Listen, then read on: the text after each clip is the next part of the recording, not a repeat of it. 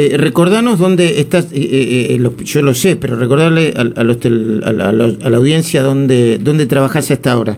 En el, en el Hospital Central Municipal de San Isidro, donde tenemos el servicio de medicina del estrés y actualmente, en realidad desde el año pasado, ya en la primera ola, estamos haciendo atención de pacientes online para prevención de estrés psicosocial en pacientes COVID positivo en aislamiento social domiciliario. Wow. ¿Y qué, cuadros estás viendo a propósito de eso? Bueno, este año son más intensos que el año pasado, son diferentes, hay gente más joven, los, los temores son distintos, eh, la incertidumbre y el desconocimiento del año pasado determinaban que desde el punto de vista de la mecánica del estrés, de la percepción de la amenaza de la pandemia, porque el estrés se trata de eso, se trata de una relación entre las amenazas a nuestros intereses de orden vital y la vivencia afectiva, emocional y su repercusión física, el año pasado teníamos enfrente incertidumbre y desconocimiento. Nos pasaba a todos. En este caso, los médicos no estamos ajenos a esto. Esta es una, el estrés es algo que nos alcanza a todos en su totalidad. Cuando un médico, no sé, un cardiólogo atiende a un paciente, puede atender un paciente cardíaco, Luis, que a lo mejor tiene una arritmia cardíaca, pero él no la tiene o atiende un gastroenterólogo a alguien que tiene una gastritis, pero él no la tiene. El estrés es algo que en alguna medida lo vivimos todos. Y todo nos pasó el año pasado. Yo llegaba del hospital cuando esto empezaba, remontémonos a marzo, abril del año pasado, y me sacaba toda la ropa, los zapatos, todo. Oh, realmente ¿Te acordás? Era terrible porque uno volvía del hospital pensando en que llevaba el virus eh, mortal, que lo es, esto sigue siendo cierto, eh, a casa. Entonces yo entraba al lavadero, me cambiaba, me sacaba los zapatos. Después fuimos aprendiendo y tratando de dar respuesta a, tu pregunta. Hoy las cosas son diferentes en el sentido que las personas ya saben todos, sabemos mucho más del comportamiento del coronavirus, sabemos que está en el aire, sabemos que está en la respiración del otro, que cuando el otro exhala y yo respiro esa exhalación, es ahí donde me infecto y eso puede pasar en un partido de fútbol en un lugar abierto, porque es un deporte de contacto, y eso puede pasar en cada lugar cerrado, porque del mismo lugar que en un lugar cerrado queda olor a cigarrillos si alguien fumó, bueno, ese olor, en ese olor puede haber partículas flotando, igual que flotan las partículas de olor o partículas odoríferas, flota en el aire el virus. Y hasta dos o más horas después, en un lugar cerrado, Vos entrás y pasó alguien con el virus, lo dejó flotando y te lo pescaste. Esto es así de simple. Hoy sabemos que es la principal forma de contagio. Doctor, ¿qué tal? Buen día. Luis Gasulla lo saluda. ¿Qué Hola Luis, buen día. Buen día. ¿Qué recomendaciones nos haría eh, justamente para, para el tema de la salud mental, para no estar tan estresados, en relación también con el consumo de noticias, ¿no? Que tanto se habla de la información, la sobreinformación y demás seleccionar adecuada, adecuada fuente de noticias, es decir, el, el, temor, la duda, la incertidumbre está claramente en una situación pandémica. Estamos viviendo algo, Luis, que inusitado, es un estrés psicosocial. Esto paralizó al mundo en menos de 60 días. Empieza en China, en Wuhan, a fines de diciembre del 19 y en marzo nosotros estábamos en cuarentena y China es la otra punta del planeta. Y paralizó al mundo entero cosa que desde el punto de vista del estrés y el sufrimiento afectivo, emocional, las enfermedades y alteraciones mentales, psicológicas, neurológicas y psiquiátricas, no sucedió nunca. Mm. Nunca es nunca, no sucedió en la Segunda Guerra Mundial, porque mucho más de la mitad del planeta no, no sufrió directamente la Segunda Guerra Mundial. En este caso, todos estamos sufriendo cuarentena, miedos, infecciones, muertos cercanos. Realmente esto es inusitado cuando se escriba como experiencia, en esto que digo cuando se escriba, porque si vos escribieses un libro hoy de pandemia, si vos me dijeras, eh, eh, o, Luis que tiene una iniciativa de publicar, qué sé yo, y me dice, Dani, ¿podés escribir un libro de pandemia? Le digo, mira, si querés lo escribimos, pero si lo publicás hoy, mañana es viejo. Claro. ¿Por qué? Porque es un camino de ida. Mm. Hoy no podemos, eh, la, la, naturaleza de la investigación, la información, la falta de conocimiento de muchas cosas muy finas que por supuesto por su nivel de complejidad no se hacen públicas. Todos ya manejamos palabras indispensables y en buena hora que así sea. Vacunación, la palabra anticuerpos. El planeta hoy sabe la importancia de la vacunación. Mm. Quienes no creían, entre comillas, en las vacunaciones, no creían porque no vivieron la poliomielitis o porque no se les murió un hijo. El otro día estaba hablando con alguien que tuvo polio, ¿no? Y me, me la verdad que me da un panorama y me decía, wow, qué, qué, cómo, qué, qué fuerte pegó en Argentina, ¿no? Mm, terrible, y se lo googlean, cualquiera que esté en casa, ponga poliomielitis argentina y va a ver los pulmotores. Mm. Pulmotores, ponían a los nenitos adentro para facilitarle la respiración porque se le paralizaban los músculos. Eh, y con, eso pasó con todo, con todas las enfermedades infecciosas. ¿no? ¿Estás viendo algún cambio de comportamiento más allá del estrés? que Yo, yo supongo, a ver si pienso en voz alta, vos corregime. Agotamiento mental, ni hablar, ¿no? Sí, ni, hablar, ni eh. hablar, y, ese, ese agotamiento mental eh, hace que no se pueda adherir fuertemente a una cuarentena. Hmm. Es obvio que la flexibilización de las cuarentenas se dan por incapacidad de adaptación a una condición de encierro por cuestiones emocionales, afectivas, laborales, económicas, son las pandemias paralelas al coronavirus SARS-CoV-2. La sensación de que, de que no hay futuro, ¿sigue presente o se está corriendo un poco? La sensación de, de incertidumbre, no sé a dónde vamos, que no hay luz al final del túnel, ¿todavía está presente? Eh, yo creo que sí y hay que cambiarla ya, porque esto se termina dentro de poco. Con esto no quiero decir que no hay que cuidarse hoy, mañana, pasado y estos 30, 60 días que tenemos por delante, que van a ser difíciles, porque vos te acordás cuando se analizaban números de casos y decimos, bueno, pero estos los que se internan hoy son consecuencia de los que se infectaron hace 14 días. Sí, 15 días. Sí, sí. Exactamente. Bueno, hoy tenemos números que nos dan proyecciones de futuro. Es decir, a diferencia de tener un número en el sentido que ahora lo voy a expresar. A diferencia de tener un número que decimos, esta es una foto del pasado, hay un número que es una foto del posible futuro. ¿Y ese número cuál es? El número de contagios. ¿Cuántos de los contagiados, que seguramente son más de 39.000, 36.000, porque hay muchos que no se registran, quizás el doble o el triple, ese número de contagiados, Luis, se van a convertir algunos de ellos en internados en terapia intensiva. Si me preguntas qué porcentual, no se sabe con precisión por varios motivos de complejidad de datos de este momento, entre los cuales están que aparecen variantes nuevas que modifican los números, etcétera, pero yendo al grano te digo que a lo mejor entre el 1, el 1,5, 2 y algunos dicen hasta el 5% de los que están contagiados hoy van a ingresar a terapia intensiva.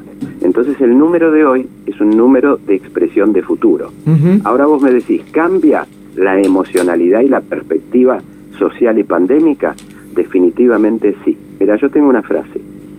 Este fin de año va a ser mejor, epidemiológicamente hablando, en nuestro país que el fin del año pasado. Y marzo del año que viene empiezan las clases normalmente. Si yo logro mentalizarme en eso, ya se me va una incertidumbre y tengo la capacidad mental de concentrarme en un último esfuerzo que empieza en este momento. perdón, por más que eso no por más que eso no suceda eh, con, con, tanto detalle y al pie de la letra, porque eh, también en Argentina, Daniel, déjame decirte, no, yo no tengo un sesgo pesimista, ¿no? Pero déjame decirte que escuchamos muchas cosas que no sucedieron, muchas promesas que luego no, no, no se confirmaron. Eh, sí, Sí, acá y en todos lados, acá y en todos lados. ¿Sabes por qué? Porque el comportamiento pandémico, eh, cuando hacen un cálculo matemático, como en una planilla de Excel, tenés numerosas variables, después cambias un solo número y te, cambia, el resultado final. Claro. te aparece te aparece una cepa y te cambió todo. Pero si la cepa es el 20% de los infectados es una cosa, pero si es el 28 es otra, y si es el 45 es otra. Y esta es otra pandemia. El virus salvaje, el de Wuhan, que se llama salvaje porque fue el inicial, simplemente no existe más. Es otro bicho, el bicho se apioló. Es más inteligente que antes, si se puede usar la palabra inteligente, para una partícula viral que no es vida. Es decir, el virus no es algo vivo, se llama partícula viral. Algo vivo es un bicho que nace, se nutre, se reproduce y muere. El virus es una cosa distinta, pero si le agregamos la palabra inteligencia para entendernos, el bicho este se avivó se empezó a replicar de un modo distinto, haciéndose más contagioso y más letal en jóvenes, como la variante Manaos. Es la naturaleza de la evolución darwiniana, es decir, cualquier, en este caso virus o bacteria, ser humano o mamífero o reptil, va a sobrevivir en la medida que se adapte a las circunstancias. También va a tratar, en su inteligencia entre comillas, de adaptarse a las vacunas. Es por eso que hay que vacunar rápido para no darle tiempo a que se adapte y genere más variantes de las que ya están generando en este momento. Eh, Daniel López Rossetti, mejor dicho, Gustavo Noriga, te está escuchando el doctor Daniel López Rossetti. Hola, Gustavo. Sí, está, está muteado. Espera que tarda una semana en desmutearse. No, Gustavo. no, Ya- no, ahora, eh. ahora está, ahora está. Ya está, ya está, ya está. Ahí está. Hola. hola, Eh, buen día, Daniel. Eh, quería preguntarte cómo ves, eh, una vez que se dé esa salida, que sea grande esa luz al final del túnel, ¿cómo, cómo pensás que vamos a estar? Porque hemos incorporado algunas pautas de, de conducta, por ejemplo, el teletrabajo. Eh, ¿Qué va a pasar con el sedentarismo que ha estado tan presente? ¿Vamos a, a- estar temerosos de salir a la calle o nos vamos a querer comer la vida, salir, abrazarnos con todo? ¿Cómo ves eso? Es mi, mi opinión es tan importante y tan incierta como la tuya. Ayer lo estábamos hablando en el hospital. Mi opinión personal es que en muy buena medida vamos a volver a lo normal. Nos vamos a abrazar como antes, la calle corriente se va a llenar como antes, te vas a comer una porción de pizza de parado con cerveza en alguna de las de las pizzerías de la. Avenida Corrientes. A esta hora no, Sí, por sí. favor, que tengo un No, hambre. no, te, te lo digo porque a mí me gustaba ir y, y veo Corrientes vacía ahora y me parece Qué increíble tristeza, sí, sí. pero pero como llegó la pandemia se va a solucionar también. Vos date cuenta que en 10 meses tuvimos vacuna, es milagroso, pero no vacuna en un laboratorio, vacuna aplicada en personas. Es decir, desde que se desarrolló científicamente hasta que industrialmente se envasó, se trasladó y se aplicó. Nada más que en 10 meses. Que van a quedar algunas cosas distintas, Gustavo, es probable, sobre todo en personas mayores, susceptibles, es probable que algunas personas se acostumbren a tener su propio mate, pero respecto a esto, mi pregunta el otro día al equipo en el hospital fue, eh, porque yo muchas veces iba temprano a la mañana y llegaba por el camino al hospital, compraba facturas, una docena, una docena y media, y compartíamos mate, y así arrancábamos el día en lo que se hacía la organización de la mañana en el servicio. Entonces mi pregunta fue, dentro de X meses, digamos mayo, junio del año que viene, porque muchos creían, Gustavo, como Luis, como yo también, que, eh, pregunta, ¿qué va a cambiar de todo Claro, esto? claro. Cuando yo venga con una docena y media de factura y, y haya mate en la, en la mesa, ¿no lo vamos a compartir? Y algunos dijeron, creo que no. Otros dijeron, si lo hace Silvia, sí, porque es rico. Ent- ent- ¿Entendés? Y Sí. ya cambió la historieta.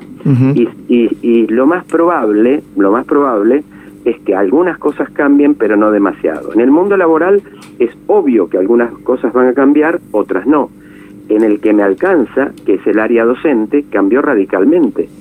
Date cuenta vos que, por ejemplo, y empiezo por el posgrado universitario, cambió radicalmente y eso llegó para quedarse y para quedarse bien, porque hoy tenemos cursantes en la universidad, gente que está en Ushuaia o gente que está en, en, eh, en Estados Unidos o en Francia, que antes nunca podrían haber accedido físicamente a un curso de posgrado universitario presencial. Entonces se amplió, fíjate. En el curso universitario de Medicina del Estrés y Psiconeuroinmunoendocrinología de la Asociación Médica Argentina, en el año 19 hubo creo que 270 cursantes y en plena pandemia fueron 570. ¿Por qué? Porque un montón de gente tuvo acceso a lo que no tenía antes. Eso va a cambiar. Determinado trabajo administrativo, eh, eh, de, de cuestiones financieras, se van a hacer perfectamente online como la gente se acostumbró claramente a no ir físicamente al banco por imperio de la necesidad. Los cambios van a estar y otras cosas van a volver. Es el camino de la vida.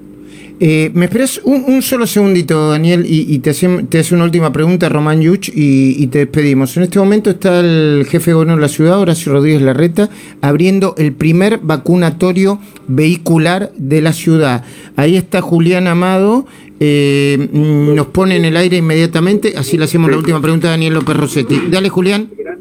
Sí, Luis, ahí está acompañado por Fernán Quirós y por Diego Santilli. Anuncian esta apertura de este centro de vacunación aquí en Costa Salguero y también la vacunación que se inicia para mayores de 50 años. Escuchemos unos segundos. Una vez que entran las vacunas en la ciudad, una que entra se aplican enseguida. Por eso tenemos aplicadas el 97% de las vacunas que nos entregaron ya están aplicadas. Es importantísimo acelerar la vacunación.